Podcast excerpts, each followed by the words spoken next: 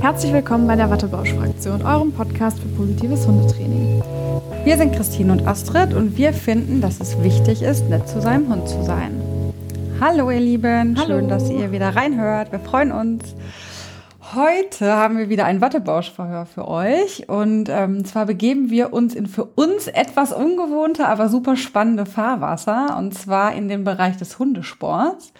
Äh, um es ganz konkret zu machen, sprechen wir heute über die Begleithundeprüfung im Hundesport. Einigen von euch sagt das vielleicht was. Und dafür haben wir einen tollen Gast bei uns, die Mara Jalaya. Habe ich das jetzt richtig ausgesprochen, Mara? Ja, hast du. Hi.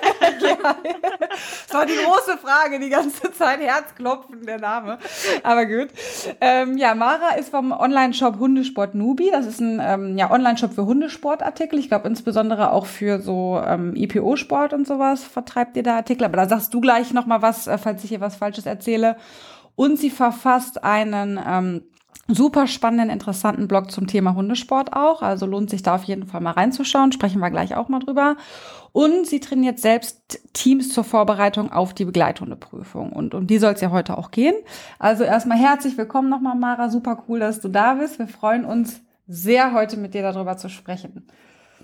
Ja, hi. Danke, dass ich hier sein darf. Bei den Wattebauschwerfern. Das ist schön, dass wir mal in dem, im gegnerischen Lager sozusagen sein können, wo uns doch immer nachgesagt wird, dass wir alles sind, nur keine Wattebauschwerfer. Leider. Du darfst damit heute aufräumen, dass, dass es das gibt, ja, auch im Hundesport. Und wir sind ganz gespannt, was du erzählst. Genau, und ähm, dann erzähl doch am besten einfach mal ein bisschen was über dich und deine Hunde. Das ist, ja, die Hunde müssen natürlich immer mit vorgestellt werden, deswegen. Äh, ja, ich glaube, nichts ist einfacher für einen Hundemenschen, als über seinen Hund zu reden. Ich glaube, das ist absolut kein Thema. Ja, also wir haben zwei Hunde. Ich möchte nicht nur die Hunde vorstellen, sondern auch den Tim. Das ist mein Partner, der gehört dazu.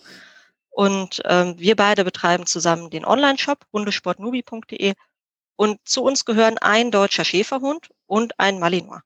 So, zu Tim gehört der deutsche Schäferhund, das ist Nubi, daher kommt auch der Name. Er denkt wirklich, er wäre der Geschäftsführer. Er ist der Meinung, er ist der wichtigste Hund der ganzen Welt, mindestens. So typisch Schäferhund. Und ich kann sagen, ist das ein Klischee? ja, das erfüllt er an der Stelle tatsächlich. Und ähm, der wird jetzt sieben Jahre alt. Und ansonsten habe ich selber noch meine Malinois-Hündin Wolli. Und die Wolli, die wird drei im Januar. Und beide sind mehr oder weniger aktiv. Der Nubi ist eher weniger aktiv mittlerweile im Sport. Und die Wolli hat die Begleithundeprüfung abgelegt und wird jetzt vorbereitet auf den IGP-Sport. Das ist ja der klassische Gebrauchshundesport mit Fährte, Unterordnung und Schutzdienst.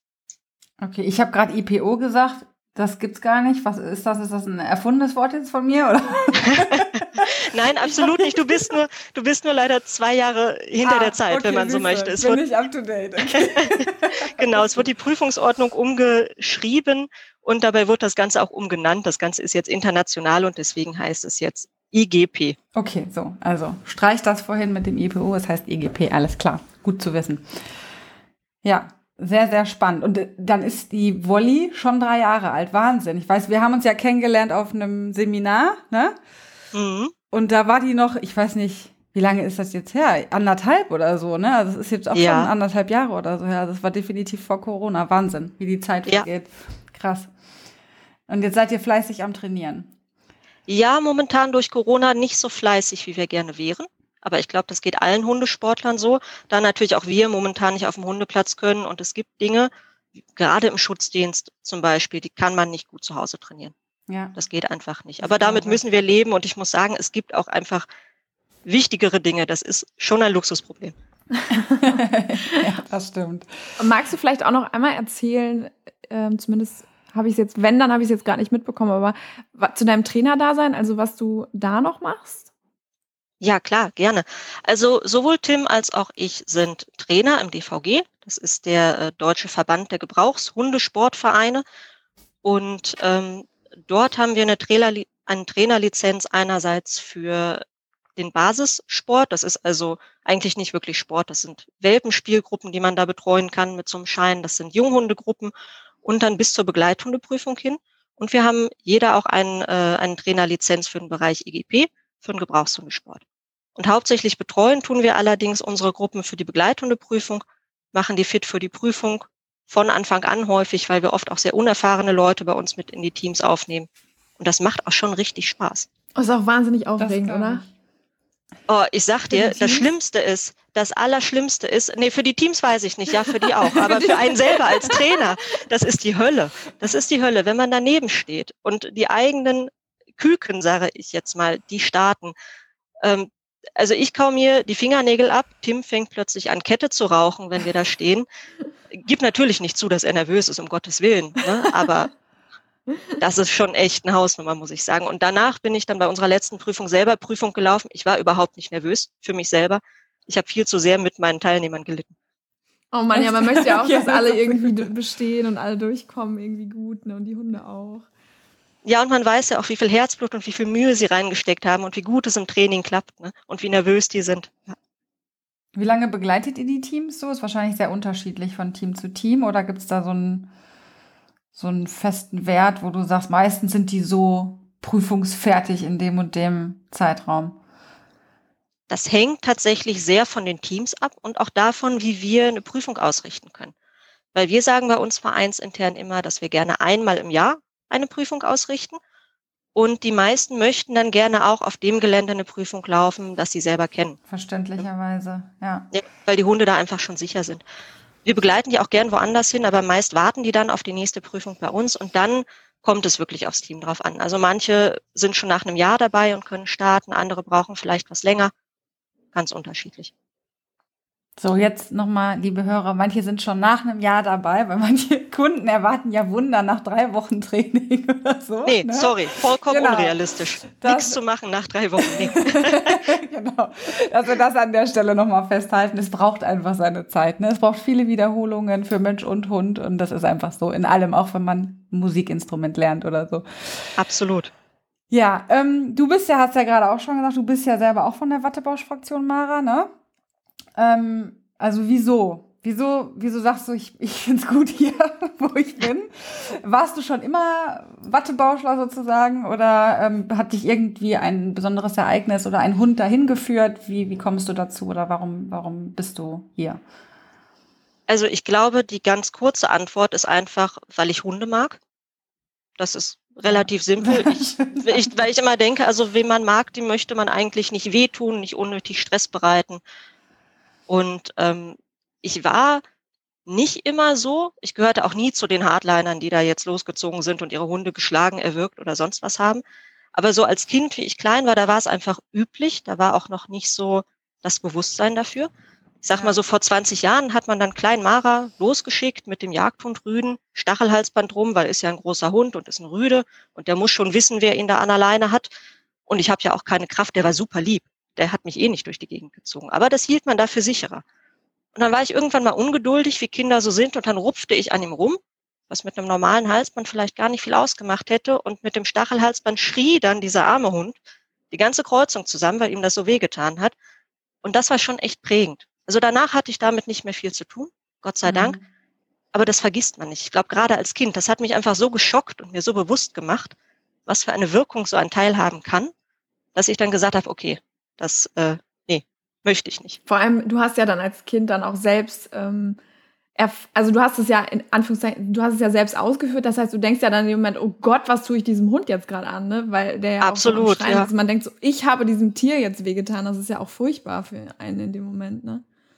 Ja, gerade für, für ein Kind, was natürlich, also ich habe den auch völlig vermenschlicht. Also in meiner Wahrnehmung war das mein Freund, wie meine Schulfreunde auch, wie Kinder halt so sind. Ne? Und ähm, da war das für mich also wirklich so ein Schock. Das weiß ich noch. Ja, und dann mhm. später im Hundesport ähm, habe ich so wirklich in Hundesport eingestiegen, bin ich dann mit dem Dobermann, den ich hatte. Und auch da waren wir schon, ich sag mal, ein bisschen die Wattebausch-Fraktion. Aber so das Bewusstsein und das Wissen auch, so um Lerngesetze zum Beispiel, um Dinge, die einfach im Gehirn, in so einem Hundegehirn ablaufen, wie so ein Hund gestrickt ist und wie der funktioniert die kommen natürlich erst mit der Zeit. Dann geht man mal auf Seminare. Ich war zum Beispiel beim Robert Mehl auf einem Seminar zum Thema Neurobiologie beim Hund, Lernverhalten, Aggression. Und wenn man das ganze Wissen erstmal drin hat im Kopf und weiß, wie man mit dem Hund auch anders umgehen kann, dann, dann trainiert man eigentlich nicht mehr so, dass man probiert, etwas mit Gewalt durchzusetzen. Weil man einfach weiß, dass es im Gehirn so nicht funktionieren kann. Ja, Die liebe ja. Ute Blaschke-Berthold hat ja auch gesagt, ähm, Gewalt fängt da an, wo Wissen aufhört. Und ähm, das passt ganz gut zu dem, was du gerade gesagt hast, ja. Ja, das stimmt. Ähm, so ein bisschen außer der Reihe jetzt, aber es, ist es heute noch schwer, so als äh, Wattebauschler, sag ich jetzt mal, äh, im Hundesport? Also Ihr seid ja recht, also ihr seid ja schon sehr aktiv im Hundesport unterwegs. Ne? Ich meine, wahrscheinlich, wenn man irgendwann auch so seine Erfolge und sein Selbstbewusstsein für sich selber da auch äh, oder auch mal zeigen kann, dass das funktioniert, vielleicht ist das der größte Erfolg wahrscheinlich, den man sich dann äh, zuschreibt. Aber man ist doch doch noch in der in der Minderheit, oder? Ist das ein Klischee, was äh, was falsch ist? Nee, ne? Leider nein. Ich würde jetzt ja. total gerne eine flammende Rede halten, den Sport verteidigen und sagen, wir sind alle toll, wir sind immer lieb, wir sind super informiert, lesen wissenschaftliche Artikel über Lernverhalten. Das ist leider nicht so. Also es werden immer mehr, auch denke ich mal durch Social Media, durch viele Trainer, die äh, so arbeiten wie ihr zum Beispiel, dass einfach mehr Aufklärungsarbeit geleistet wird. Aber es gibt halt gerade auch so in kleinen Vereinen immer noch die Leute, die sagen, das haben wir vor 20 Jahren so gemacht. Das habe ich immer so gemacht und das funktioniert. Und das mhm. Schlimme ist, es funktioniert ja bis zu einem gewissen Grad mhm. wirklich. Und ähm, das wird dann auch so weitergegeben an Leute, die da neu hinkommen. Und somit gibt es eine zwar kleiner werdende, Gott sei Dank, aber eine immer noch existente Zahl von Leuten, die arbeiten, wo man denkt, guten Tag, die 80er haben angerufen, möchten gerne ihre Würgeschlinge und ihr Stachelhalsband zurück. Mhm. Ja. ja. ja. Traurig, aber wahr. Ja. Aber super, ja. dass du zumindest erzählen kannst, dass es mehr werden. Äh, das ist ja schon mal ja, beruhigend. definitiv. Definitiv. Und ähm, Astrid hatte auch gerade ja gefragt, wie, wie es uns so ergeht als bekennende Wattebauschwerfer, sage ich mal, wenn wir auf verschiedenen Hundeplätzen unterwegs sind. Und es stimmt schon, da eckt man schon an.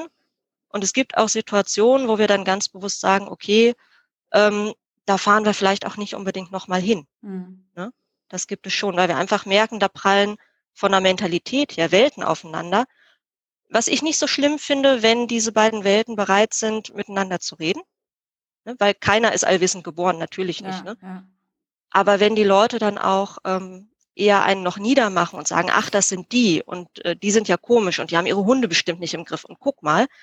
Oder auch, äh, das können die ja nur machen, weil der Hund, der ist so lieb, ich habe hier aber einen, der ist so krass, ähm, da oh, muss ja. man draufhauen. Ne? Mhm dann möchte man auch irgendwann, man möchte nicht mit denen diskutieren, sondern ja. sagt dann irgendwann, okay, danke. Nein, gehen. das hat auch an einer gewissen, ob das jetzt im Hundesport ist oder auch draußen in Begegnungen, das hat eine gewisse Grenze, wo du was erreichen kannst, wenn du, also es kommt nichts an. Es ist dann nur, auf Senden das Gehirn gestellt. Ja, mhm. es ist mhm. nicht wirklich auf Empfang, es ist nicht wirklich auf, ich bin offen für irgendwas oder ich sehe, es funktioniert auch anders.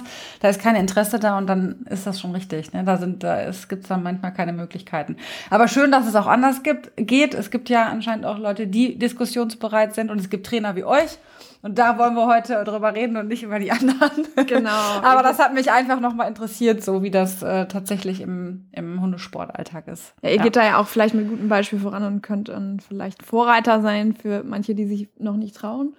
Ähm, ja, und wir wollen ja heute über die BH-Prüfung sprechen oder Begleithundeprüfung. Und wir sagen das jetzt alles so selbstverständlich, ähm, aber vielleicht wissen ja auch manche gar nicht, ähm, wie ich, also ich weiß zwar, was das ist, weil ich Hundetrainerin bin, aber ich bin komme mit dem Hundesport ja nie in Kontakt, äh, zumindest nicht aktiv selbst.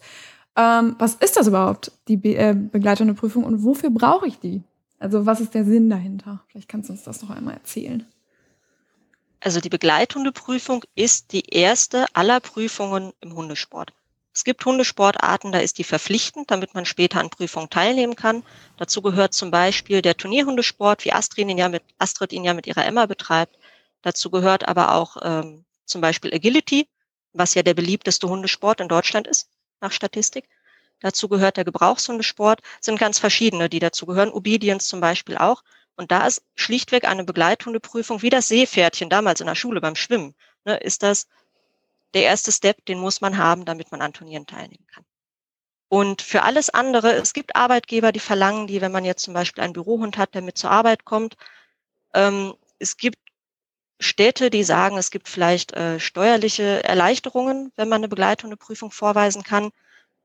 Es ist aber letztendlich Sport. Und man darf sich von einer Sache nicht in die Irre führen lassen. Man hat, wenn man die Begleithundeprüfung ablegt, keinen Hund, der einen problemlos überall hin begleitet. Weil die Begleithundeprüfung, die fokussiert sich auf den Sport auf dem Leistungssport. und nicht zwangsläufig auf die Alltagstauglichkeit trotz Straßenteil. Wo wir ja später dann noch was zu erzählen. Das ist ein bisschen irreführend tatsächlich, wenn man so gar keine Ahnung hat, ne? weil dieser Name Begleithundeprüfung wirkt ja fast so ein bisschen therapeutisch schon, ja. Also es ist so mein Begleithund. Aber ja, es ist tatsächlich eine Sportprüfung. Okay, ich wusste überhaupt nicht, dass man für Agility zum Beispiel auch eine Begleithundeprüfung braucht. War mir überhaupt nicht bewusst. Ich dachte, das geht ohne. Aber also wenn da jetzt innerhalb der letzten zwei Jahre sich nichts geändert hat, ich muss zugeben, im Bereich du bist ganz Agi sicher bin ich, ich im Bereich Agi bin ich echt nicht bewandert, weil wir keinen Agi-Hund bei uns haben und bei uns auch im Verein niemanden, der aktiv im Agility führt auf Turnieren. Aber für Agi ist mein letzter Stand, braucht man auch eine Begleitung, eine Prüfung. Das glaube ich. Wer das jetzt von den Zuhörern vielleicht anders weiß, möge sich bitte melden und mich aufklären. Nein, das ist einfach, ich habe da einfach keine Ahnung, also wirklich. Ähm, ich wusste es einfach nicht, dass man überhaupt jemals gebraucht hat oder braucht für Agility. Aber macht ja Sinn, ne? Also wenn man sich so die anderen äh, Sportarten anguckt, die da gemacht werden. Ähm, ja, kann denn grundsätzlich jetzt, also jetzt sagt, sagt der ein oder andere Hörer vielleicht, boah, das finde ich irgendwie cool, ne, so Begleitung und Prüfung oder Turnierhundesport oder andere Sportarten. Kann denn jeder diese Begleithundeprüfung machen? Oder gibt es da irgendwelche Voraussetzungen für die Teams, für die Menschen, für die Hunde, ähm, ja, die irgendwie zwingend sind, dass ich überhaupt so eine Prüfung machen kann? Ja, die gibt es. Also man muss einerseits Mitglied sein in einem VDH-Verein also einem Verein, einem Hundesportverein, der zum Verband für das deutsche Hundewesen gehört. Das kann zum Beispiel sein der DVG, das können aber auch so Rassehundevereine sein wie der SV, der Schäferhundeverein, der Pinscher Schnauzer Club. Da gibt es ja eine ganze Reihe. Da muss man Mitglied sein. Man benötigt eine über den Verein beantragte Leistungskarte für den Hund. Gilt immer für den Hund, nicht für den Menschen. Man benötigt einen Sachkundenachweis für Hundehalter, den kann man jedoch auch direkt am Tag der Prüfung machen. Das geht auch. Und der Hund muss mindestens 15 Monate alt sein. Die Rasse ist völlig wurscht.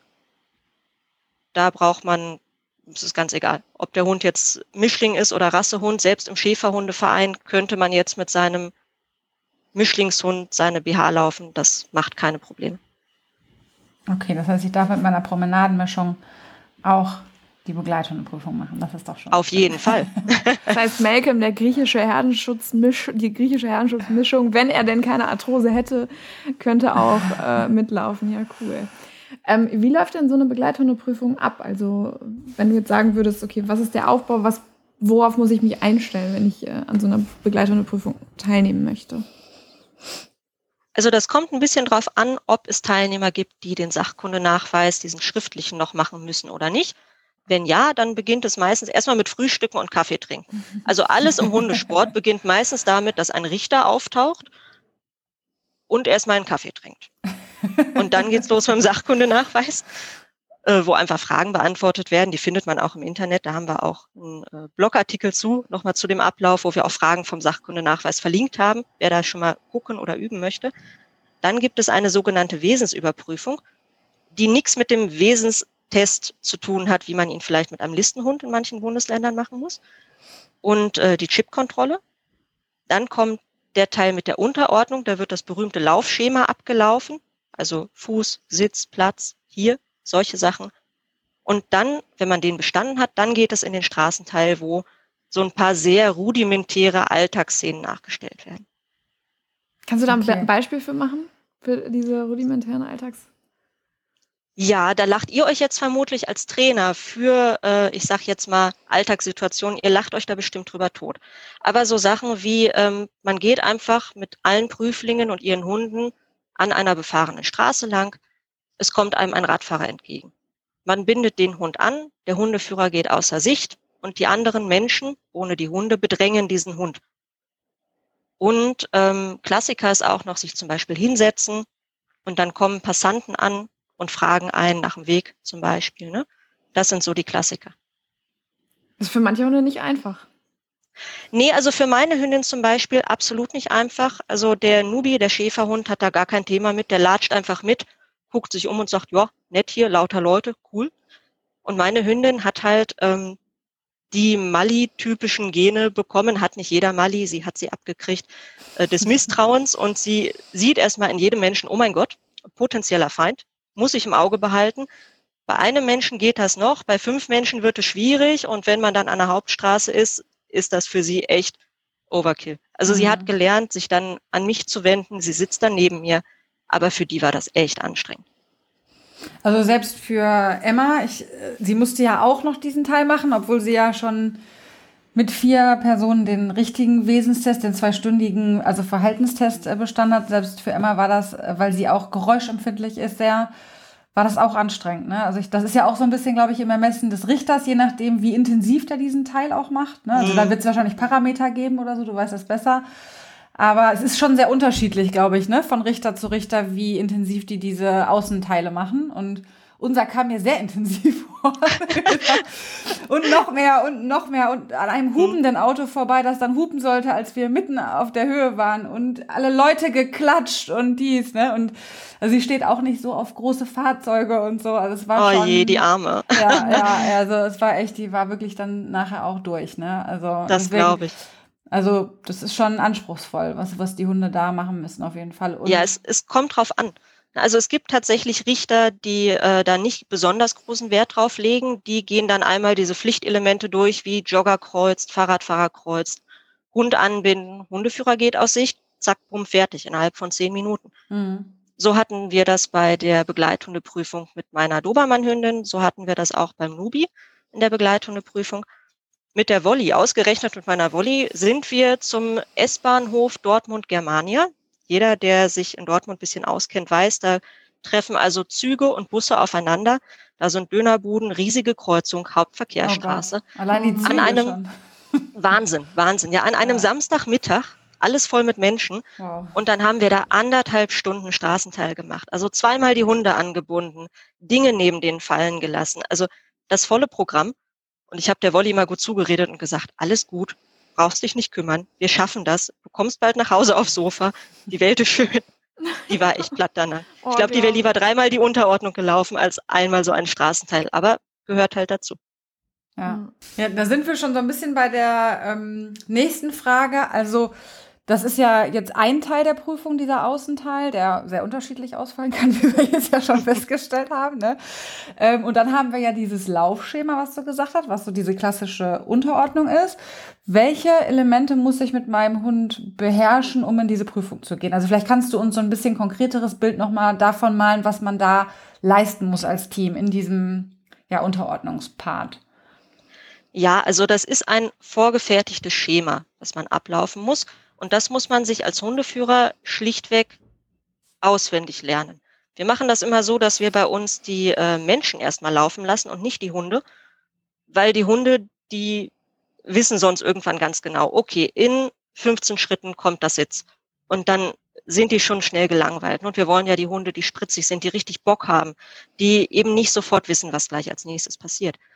Das heißt, unsere Leute laufen das oft erstmal so, bevor sie dann mit dem Hund starten. Und ähm, ich kann das ja einmal ganz kurz abreißen. Also man kommt auf den Platz, man startet immer in Zweierteams, hat also einen äh, Teamkameraden dabei. Der eine, der geht zuerst in das Laufschema, der andere geht zuerst in die Ablage. Beide gehen mit ihren Hunden gleichzeitig auf den Platz, melden sich beim Leistungsrichter an, mit immer demselben definierten Sätzlein, wo man merkt, okay, der Sport, der hat einfach seine Wurzeln in der Polizeihundeausbildung und ist sehr, sehr alt. Und ähm, dann geht derjenige, der zuerst das sag Schema ihn doch mal, Sag ihn doch mal. Den also ich würde mich jetzt melden. Ich würde mich jetzt tatsächlich melden mit Guten Morgen, Hundeführerin Mara Jalaya meldet sich an mit Malinor Wolli zur Begleithundeprüfung Teil 1. Man braucht nicht die Hacken zusammenschlagen, aber es hat schon ein bisschen ja. was Militärisches. Danach war ich auch fertig schon, ne? So dieses. ja.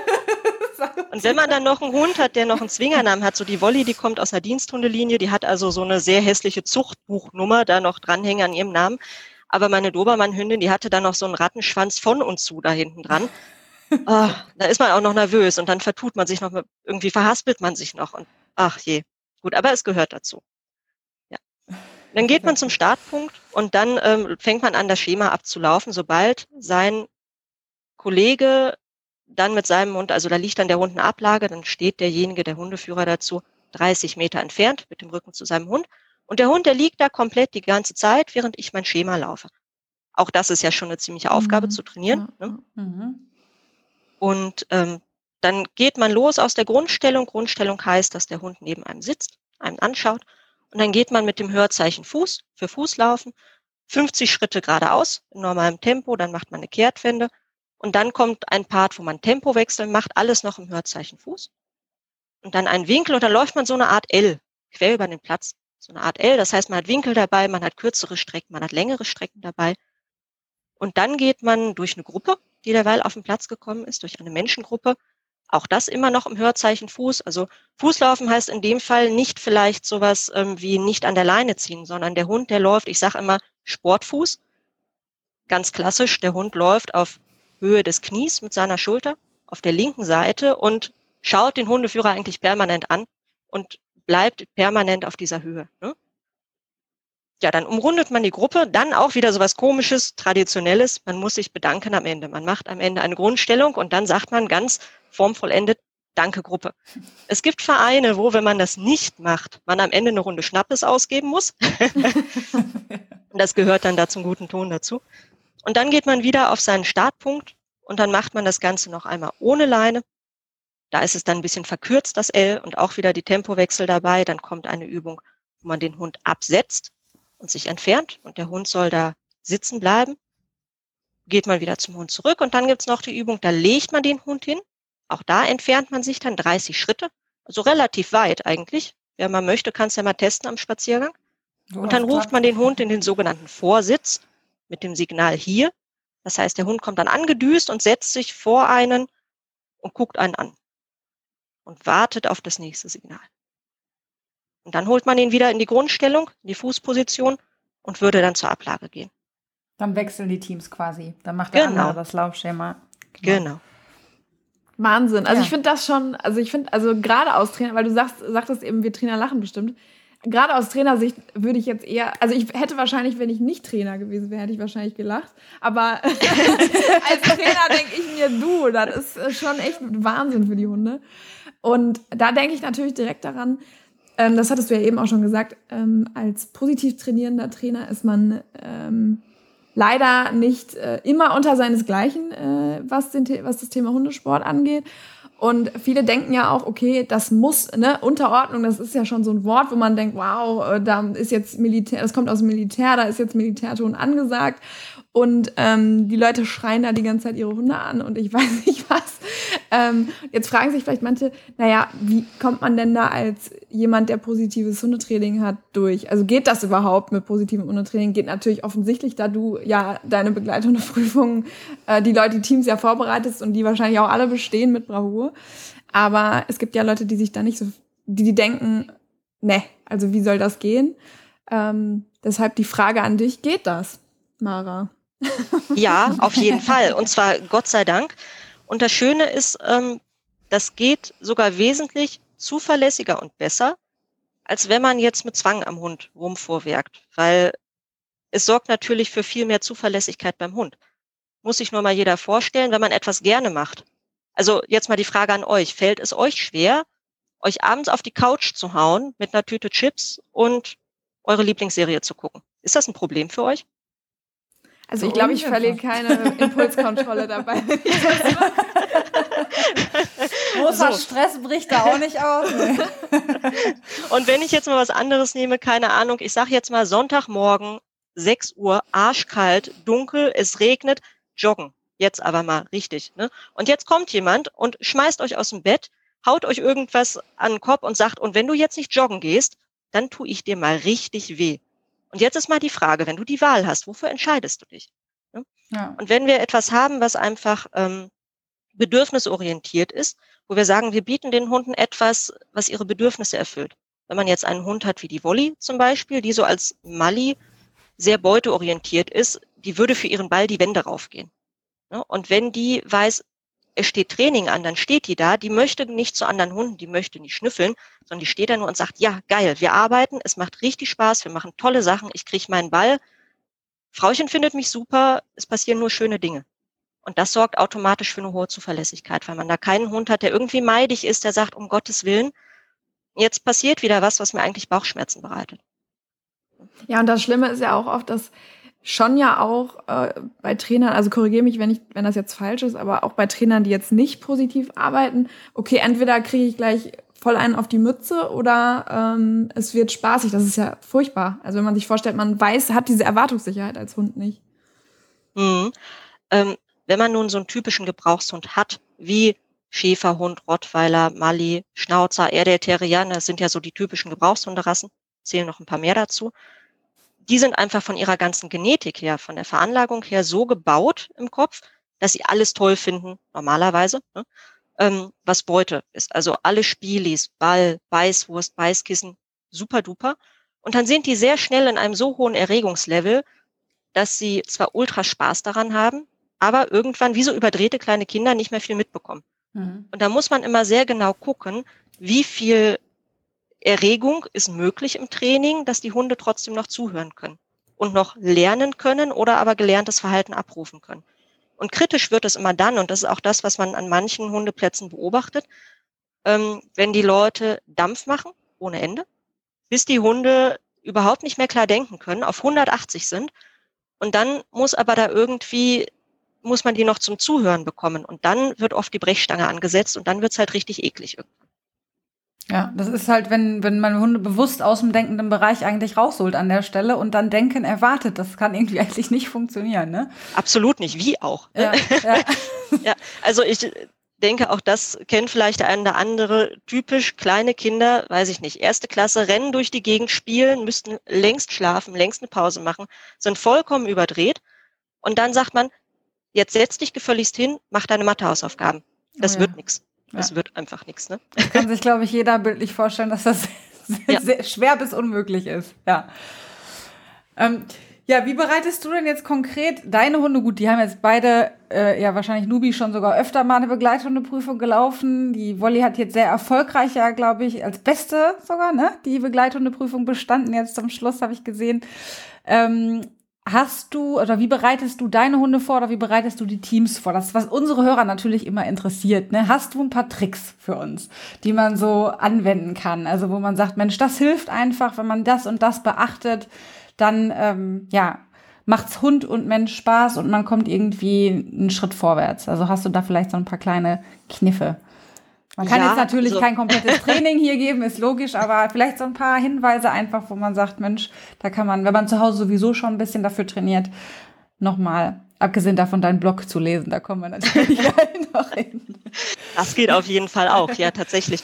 ähm, ja, also es gibt tatsächlich so ein paar Sachen, ähm, die auch, egal ob man jetzt, äh, was für ein Typ Hund man hat, einfach so ein paar Grundregeln, die das Training auflockern und mit denen man ähm, ja auch mit Spaß zum Ziel kommt. Und ganz wichtig ist uns immer, dass man komplexe Einheiten in ganz, ganz kleine, gut erreichbare Schritte aufteilt.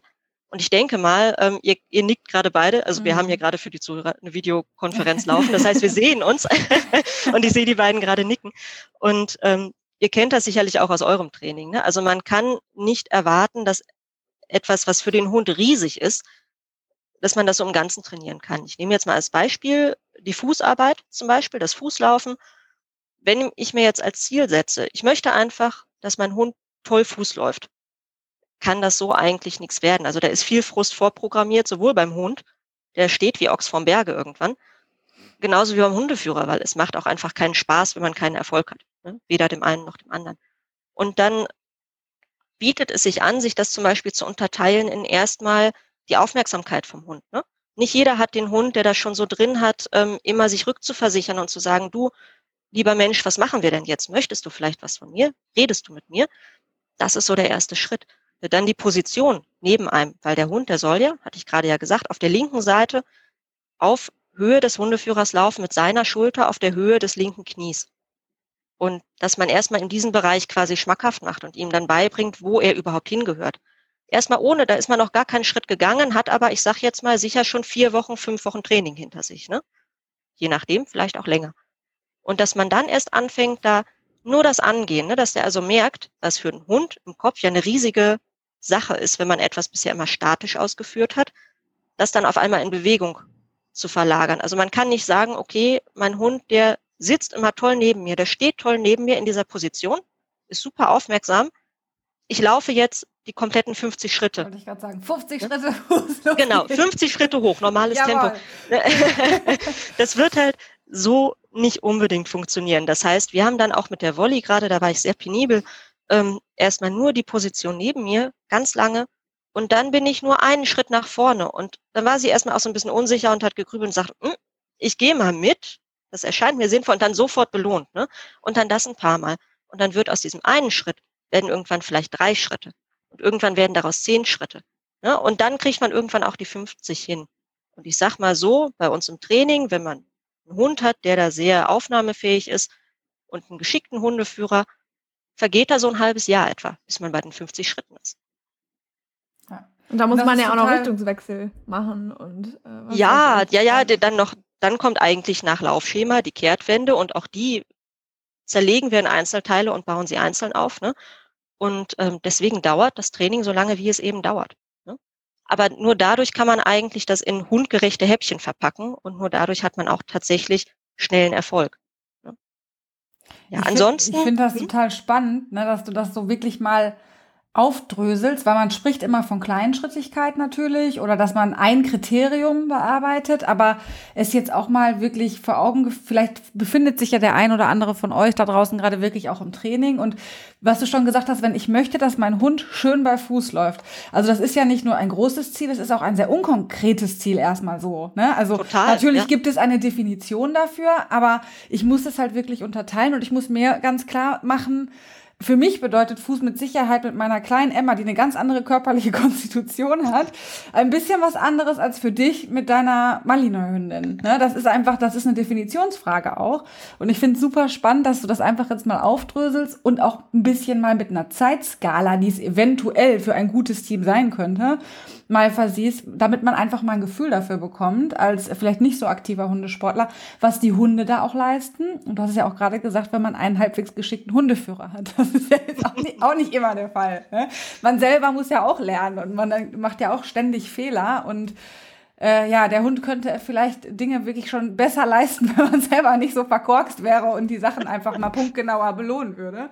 Das ist ein ganz böser Gedankengang. Ich glaube, das ging jedem von uns schon mal durch den Kopf, dass man sich einfach echt döspaddelig anstellt. Ja. ja. Ja, ein weiteres, äh, einen weiteren kleinen Tipp würde ich tatsächlich gerne noch mitgeben. Ja, sehr gerne. Und da hatte Astrid auch tatsächlich vorher nachgefragt. Und ich glaube, also Astrid und ich, wir waren ja schon auf ein paar Seminaren, da hatten wir uns dann kennengelernt. Und ähm, egal wohin wir kommen, die Wolli, die hat immer ein Startritual. Und dann weiß die sofort, ah, jetzt ist Training angesagt, jetzt passieren richtig tolle Dinge. Und es lohnt sich, den ganzen Fokus auf Frauchen zu richten. Und ähm, das ist bei ihr zum Beispiel, das kann für jeden Hund anders aussehen. Bei ihr ist das das Kettenhalsband, was sie umbekommt. Das Kettenhalsband deswegen, jetzt werden vielleicht einige aufhorchen und sagen, oh Gott, ist das nicht das, womit man die stranguliert? Ja, kann man. Wenn man doof ist, kann man es machen. Wenn man Arsch ist, ja. Ähm, Mache ich nicht. Das steht halt nicht auf Zug bei uns und es ist vorgeschrieben. Ne? Also ich hatte vorhin schon erwähnt, Tim und ich sind beide im IGP-Sport unterwegs und da ist per Prüfungsordnung das Standardhalsband ein Kettenhalsband. Das ist einfach so. Und da wir das sonst im Alltag nie am Hund haben, ist das also unser eindeutiges Arbeitssignal, ne? dieses eine besondere Halsband anziehen. Und dann werfe ich immer ein, zwei Leckerchen nach links und nach rechts und dann sage ich ja einen Satz, möchtest du fein arbeiten? Und dann springt mir meist schon dieser Hund vor lauter Freude um die Ohren und brennt darauf, dass wir endlich was zusammen machen. Und so ein Startritual, das kann jeder für seinen Hund schaffen. Das kann sehr unterschiedlich aussehen. Also sei es jetzt das spezielle Halsband, die spezielle Leine, ein besonderer Satz, den man sagt, wenn man auf dem Hundeplatz geht zum Beispiel. Ne? Einige kleine Lockerungsübungen so zum Warmmachen. So ein kleines Ritual, was immer gleich ist, was man irgendwann, egal wo man ist, abrufen kann. Und auch eins, dass man dem Hund signalisiert, okay, und jetzt ist Ende.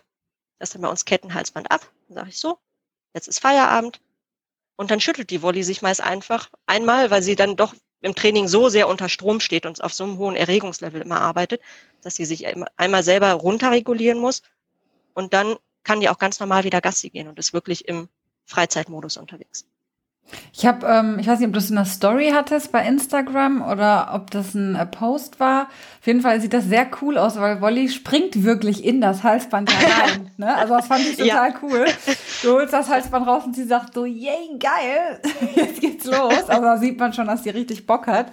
Und ähm, Genau, also die, die springt wirklich in das Halsband rein. Das ist ja dann wirklich auch so ein Dauersignal für sie eigentlich, auch permanent die ganze Zeit verfügbar, also die ganze Zeit da. Jetzt ist immer noch Training, Training, Training. Mhm.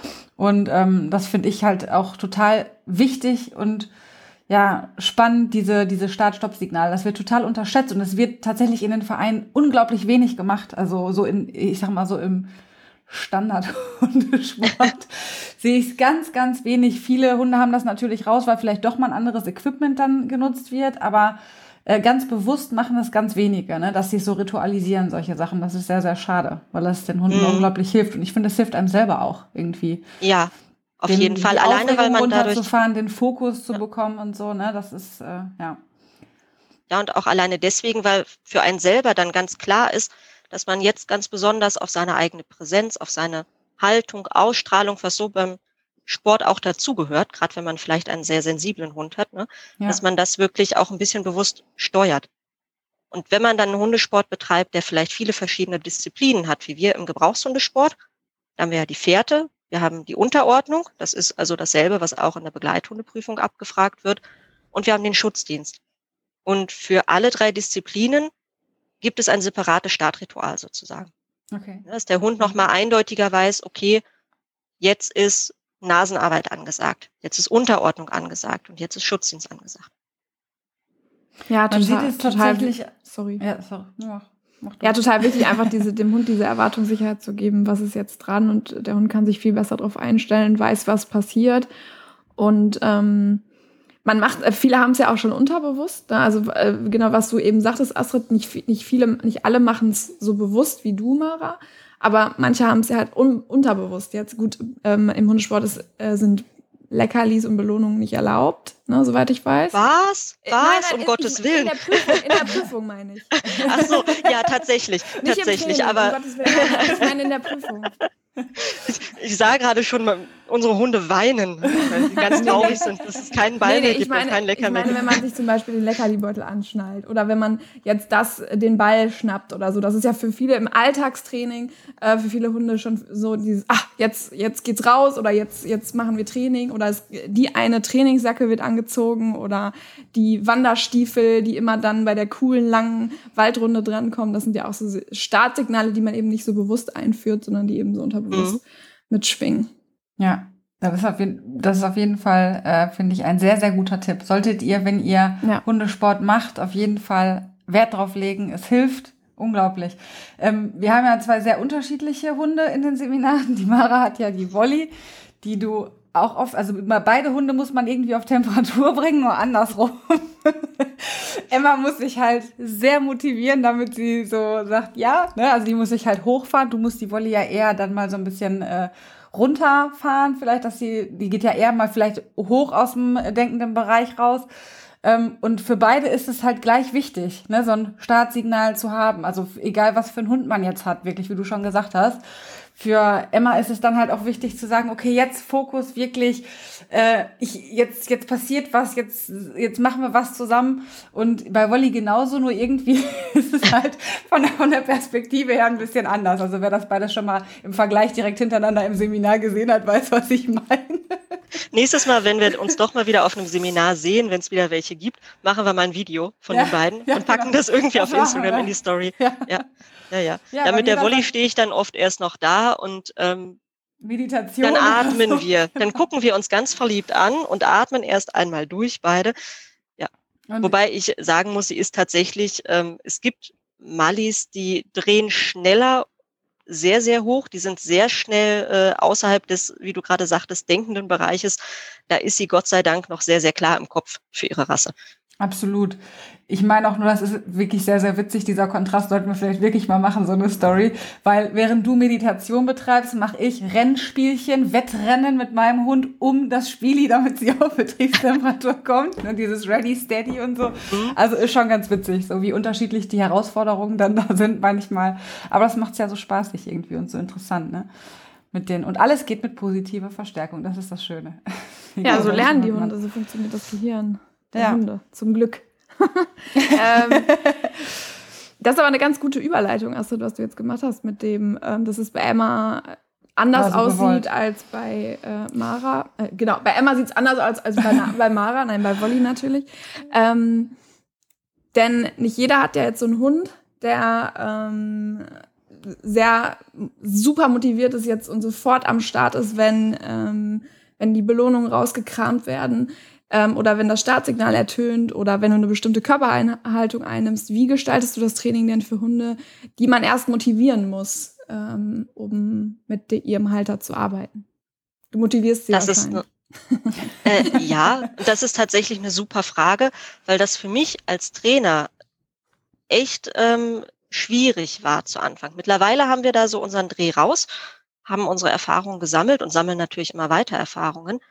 Aber ich hatte vorher einen Dobermann, ebenfalls ein Gebrauchshund und die war auch sehr schnell auf 180 und super leicht zu motivieren. Und äh, wir haben den Schäferhund, den Anubis, der auch aus einer Leistungslinie ist. Und dann habe ich jetzt einen Mali. Und dann haben wir allerdings auch Leute bei uns im Training, die natürlich mit ganz anderen Rassen ankommen. Und da mussten wir wirklich erstmal lernen, dass die Hauptaufgabe gar nicht das technische Verhalten ist. Ne? Also das, wie korrekt sitzt der Hund mhm. jetzt in der Grundstellung, hat der die Pfote ein bisschen weiter links oder weiter rechts? Das ist gar nicht so super relevant, sondern in erster Linie die Motivation aufbauen. Und das heißt also ganz, ganz kurze Einheiten, wirklich erstmal rausfinden, was bedeutet dem Hund unheimlich viel, weil nicht für jeden Hund ist jede Belohnung gleich hochwertig.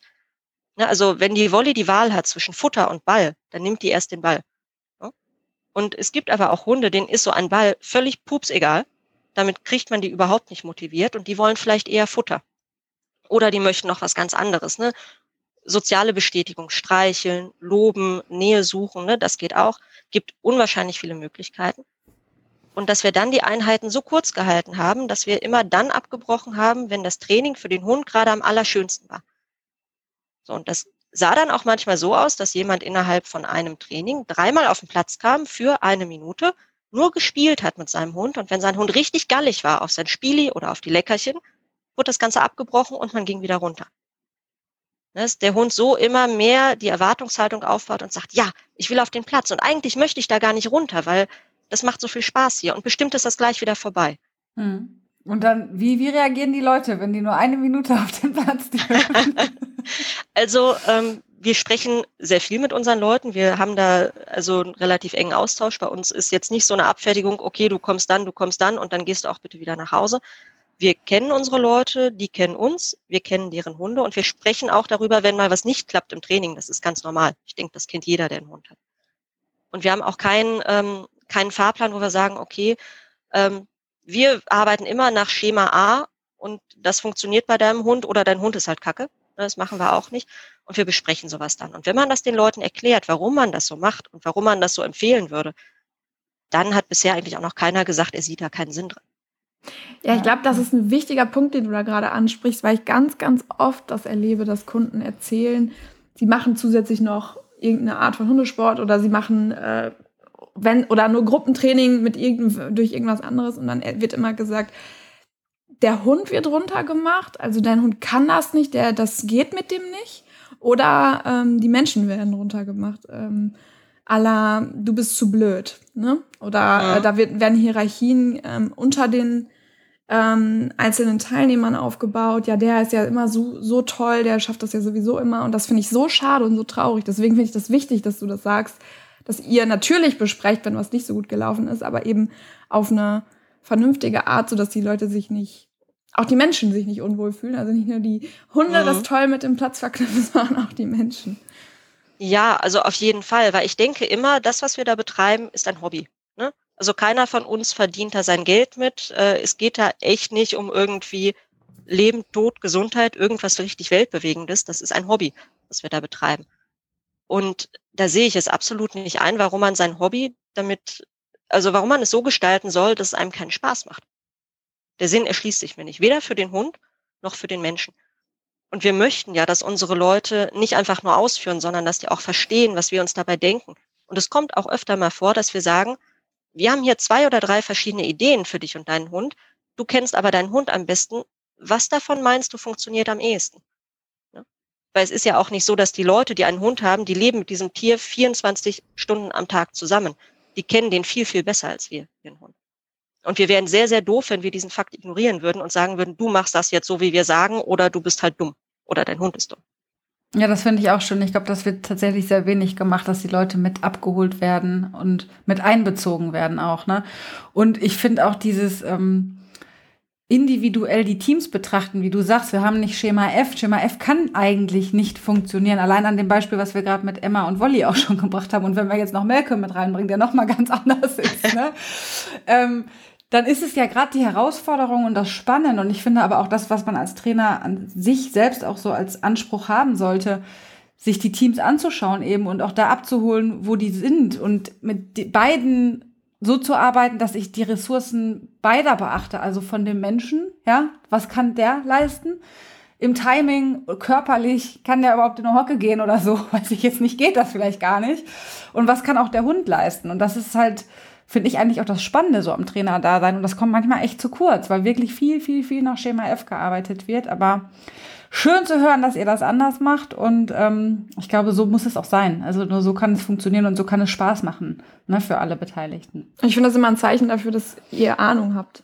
Also ich finde immer ja. äh, Trainer, die sagen, ähm, die eben nur sich auf dieses Schema F fokussieren und sagen, ich gucke nicht links, nicht rechts und ich gehe nicht auf meine Kunden ein. Ähm, denen fehlt manchmal auch einfach das Wissen. In dem Zusammenhang liebe ich immer diese Gartenzaunweisheiten. Kennt ihr das so? Einfach so diese Standardsprüche, die immer so auf alle Hunde. Mir fällt jetzt gerade kein konkretes ein. oh, möchtest du, also wir können hier gerne bis Weihnachten sitzen. Ich, ich kriege das voll mit Gartenzaunsprüchen, sag ich dir. Also gerade mit einem Gebrauchshund das ist kein Hund für eine Frau. Also ein Dobermann ist kein Hund für eine oh, Frau. Gott, auch schön, ja. Ähm, das ist ein Mali, da musst du mit harter Hand ran. Ja, genau, das dachte, ist so einer, der fällt mir auch ein. Der, der Klassiker, Klassiker, ja. genau.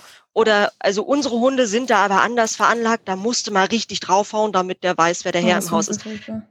Ja, aber gibt es ständig und immer mal wieder, ne? Also ja, wir schmunzeln darüber, aber ich kann mir vorstellen, dass man, äh, wenn man sowas hört, man sich vielleicht noch gar nicht so sicher ist in dem, was man tut, ob das wirklich so der richtige Weg ist, dann bringt ein sowas echt aus dem Konzept. Und ja. solchen Leuten würde ich dann manchmal gerne was an den Kopf werfen, weil ich denke, ihr wisst doch gar nicht, was ihr damit anrichtet. Ne? Ja. ja. Also diese ganze dieses ganze Pauschalisieren von Individuen hat keinen Sinn. Mein Hund möchte auch mit auf die Couch. So. Hi, Malcolm. Das ist jetzt sein, ja. neu, das sein, sein neuestes Ding jetzt irgendwie, dass er immer mit auf die Couch geht. Sorry. Nein, du, hast du dich gerade dafür entschuldigt, dass der Hund durch einen Hunde-Podcast läuft? Nein, ich habe mich damit überhaupt, ich, mir ist das völlig wurscht. Die letzten drei, drei Folgen haben wir das beobachtet, dass er immer hinter mir am Rücken liegen möchte. ähm, Mara, wenn ich jetzt für die Begleithundeprüfung trainieren will, also ich muss ja zwangsläufig in einem Verein sein, hast du gesagt, das ist erstmal Grundvoraussetzung. Das heißt, macht ja auch wahrscheinlich Sinn, in einem Verein zu trainieren. Wir würden euch allen empfehlen, natürlich einen Verein zu suchen, der individuell arbeitet, der positiv arbeitet. Guckt euch die Trainer genau an. Ähm, aber kann ich vielleicht auch zu Hause ein bisschen machen? Also jetzt gerade so zu Corona oder so, ne? Kann ich selber was zu Hause trainieren? Macht das Sinn oder wie macht ihr das mit euren Teams? Also kriegen die Hausaufgaben auf, was die üben oder liefern die dann mehr oder weniger eher ähm, ja, abliefern hört sich auch total bescheuert an. Völlig falsches Wort. also trainieren die tatsächlich nur immer unter eurer Aufsicht oder sagt ihr, nehmt das mit, trainiert zu Hause weiter? Wie, wie macht ihr das? Also wie, wie ist das sinnvoll? Also auf jeden Fall ähm, zu Hause trainieren. Ich denke, auch das ist so etwas, was jeder kennt, der sich mit seinem Hund beschäftigt, dass es viele Wiederholungen braucht und dass manchmal Dinge einfach über Nacht sacken im Hundekopf mhm. und dann, äh, wenn man das dann einen Tag später oder zwei Tage später nochmal abruft, das Ganze schon viel besser verstanden wurde. Weil die einfach über Nacht verarbeiten. Ne? Und ähm, deswegen kriegen unsere Teams tatsächlich Hausaufgaben auf immer so kleine Sachen, allerdings auch nur Dinge, wo wir sagen, dass sie die gut tatsächlich auch so alleine zu Hause üben können. Ne, es gibt Sachen, wo man sagt, okay, da ist vielleicht das Timing so enorm wichtig, dass da jemand von außen drauf guckt und dann genau vielleicht auf den Klicker drückt und sagt, und jetzt, jetzt belohnst du.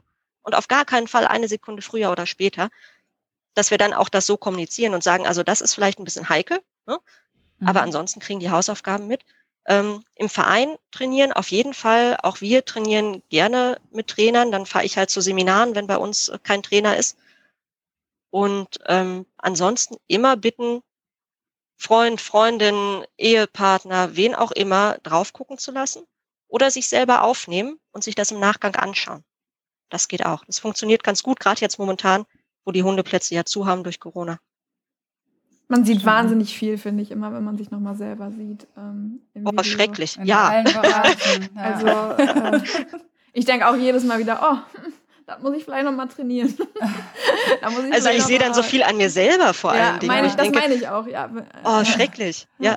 Warum hampel ich da so viel? Was mache ich? Und warum, oh Gott, sehe ich unvorteilhaft aus in dieser Pose, oh Gott, ne? Solche Sachen fallen einem dann auf einmal auf. Diesmal ja, ziehe ich lieber eine schwarze Jeans an. ja, ist auch sowas. Die wichtigen Dinge im Hundetraining. Also genau. ähm, wenn man jetzt sagt, so, ähm, mich interessiert das jetzt irgendwie noch mehr, ich möchte da jetzt noch mehr drüber erfahren, über ähm, die begleitende Prüfung oder über den Hundesport an sich, über das, was du machst, Mara. Wie kann er dich finden? Worüber? Was hast du für Möglichkeiten, damit Leute äh, dir zuschauen können, wie du arbeitest? Ja, also wir haben den äh, vorher schon erwähnten Blog. Also hundesportnubi.de ist nicht nur ein Online-Shop. Wir haben von Anfang an gesagt, wir möchten gerne auch unsere Erfahrung als Trainer mit weitergeben und wir möchten auch gerne im engen Kontakt mit unseren Kunden und mit unseren Lesern stehen. Es gibt also den Blog, Ihr findet uns also unter hundesport-nudvi.de und äh, da schreiben wir über Training, Trainingstipps, auch manche Sachen inspiriert von dem, was die Leser sich so wünschen. Außerdem sind wir auf Facebook vertreten und auf Instagram. Gerade auf Instagram, so in Stories, äh, nehmen wir euch dann auch gerne mal mit zwischendurch zum Gassi, zum Training, zum Hundeplatz. Das in verschiedenen Situationen. Genau. Wir folgen euch ja auch fleißig da. Mhm. Also das ist auf jeden Fall spannend. Guckt da mal rein. Der Blog ist auch nicht nur informativ, sondern ich finde auch ähm, ja, er entertaint auch. Also ich finde, man kann den gut lesen. Das freut mich, danke. Also ne, es ist fundiert, man, man kriegt wirklich Mehrwert mit, aber es ist halt wirklich auch interessant und spannend zu lesen, was ihr da macht. Und ihr macht ja manchmal auch witzige Sachen wie euer Team vorstellen, wo natürlich auch die Hunde dann dazugehören und so weiter. Also schaut da auf jeden Fall mal rein. Das ist alles unter Hundesport Nubi, ne? War richtig, oder? Unter dem genau. Namen zu finden. Ne? Verlinken wir aber auch nochmal in den Show Notes, also damit. Äh, genau, das machen wir auf jeden Fall. Einen Klick entfernt sind. Ja, liebe Mara, jetzt sind wir schon am Ende. Die Zeit ist verflogen. Wir fragen dich jetzt die Frage, die wir alle unsere äh, Interviewpartner immer noch mal zum Schluss fragen. Gibt es jetzt zum Schluss dieses Verhörs noch irgendwas, was du unseren Hörern gerne mit auf den Weg geben willst? Irgendwas, wo du sagst, Mensch, das möchte ich gerne noch mal loswerden oder das will ich noch mal raus in die weite Welt mit unseren Millionen Hörern. Ja, also eine Sache liegt mir ganz besonders am Herzen, weil wir es immer wieder mitbekommen. Egal, wo wir hinfahren, es gibt immer wieder Leute, die man beobachtet beim Training und denen man ganz genau ansieht, dass sie keine Freude haben an dem, was sie da tun. Die vielleicht unter fürchterlichem Druck stehen äh, von ihren Trainern, vom Ausbildungswart, von dem Hundeplatz, wo sie dort sind, wo der Hund keinen Spaß hat und nur beschwichtigt und sagt, um Gottes Willen, jetzt geht das schon wieder los. Ne? Und wenn man so das Gefühl hat, dass man sagt, das ist alles nicht so, wie ich das gerne möchte und das läuft nicht gut und mir tut mein Hund leid und ich muss Dinge tun hier, die ich eigentlich gar nicht machen möchte, würde ich sagen, auf jeden Fall das Ganze hinterfragen. Nicht einfach mitmachen, weil man sagt, ah, du hast einen Schäferhund, das machen wir schon immer so, das hat immer funktioniert. Ne? Ähm, oder auch irgendeinen anderen Hund, da kann man alles Mögliche einsetzen. Ne? Sich davon also nicht unterkriegen lassen, sondern nachzuhaken. Und wenn es gar keine Möglichkeit gibt, dass man da vielleicht mit seinem Trainer auf einen grünen Zweig kommt, sich dann auch nach was anderem umzugucken, weil es geht mit positiven Methoden, es geht mit modernen Methoden, völlig egal welche Rasse und auch egal welche Sportart. Der Appell ans Bauchgefühl mal wieder, ne? hört ja, auf, ganz, hört, ganz hört wichtig. ja. Also da kriege ich gerade so Herzchen in den Augen, Mara. Ich glaube, dem gibt es nichts mehr hinzuzufügen. Das ist wirklich das, was ich manchmal auch einfach so reinschreien möchte auf die Plätze. Und ähm, ja, ich glaube, da sagen wir Amen, oder? Genau. da da gibt es nicht mehr viel hinzuzufügen, außer vielen lieben Dank, dass du da warst, Mara. Es hat uns sehr, sehr gefreut. Vielen Dank. Es hat uns sehr gefreut, dass du uns ein bisschen eingeführt hast in die, beziehungsweise mich äh, Astrid ist ja bewandert, aber mich vor allem auch. Ich habe noch viel gelernt heute, auf jeden Fall. Äh, in die Welt des Hundesports äh, eingeführt hast und zwar in die des positiven Trainings im äh, Hundesport. Und ja, wir freuen uns natürlich, wenn es immer mehr Trainer gibt wie dich, ähm, die das auch weiter in den Hundesport reintragen. Das ist so das, was ich jetzt noch sagen will, dass ich das toll finde, dass du das machst und machst bitte weiter und bleib so, wie du bist. Das wirst du auch tun, aber ähm, ja, genau. Ich glaube schon, die Tendenz ist steigend und äh, ich denke auch durch so Projekte wie euren Podcast wird immer mehr aufgeklärt und äh, ja, ich denke auch die Entwicklung wird so weitergehen. Wir arbeiten alle drei hart dran. Genau. ja. okay, vielen Dank, Mara. Und ähm, ja, und unseren Hörern wünschen wir noch ein schönes Wochenende. Wir hoffen, es hat euch Spaß gemacht. Wir sind ganz sicher, es hat euch Spaß gemacht. War ja ein spannendes Thema heute. Und genau, bis dahin. Bis dann. Tschüss. Alles klar. Tschüss.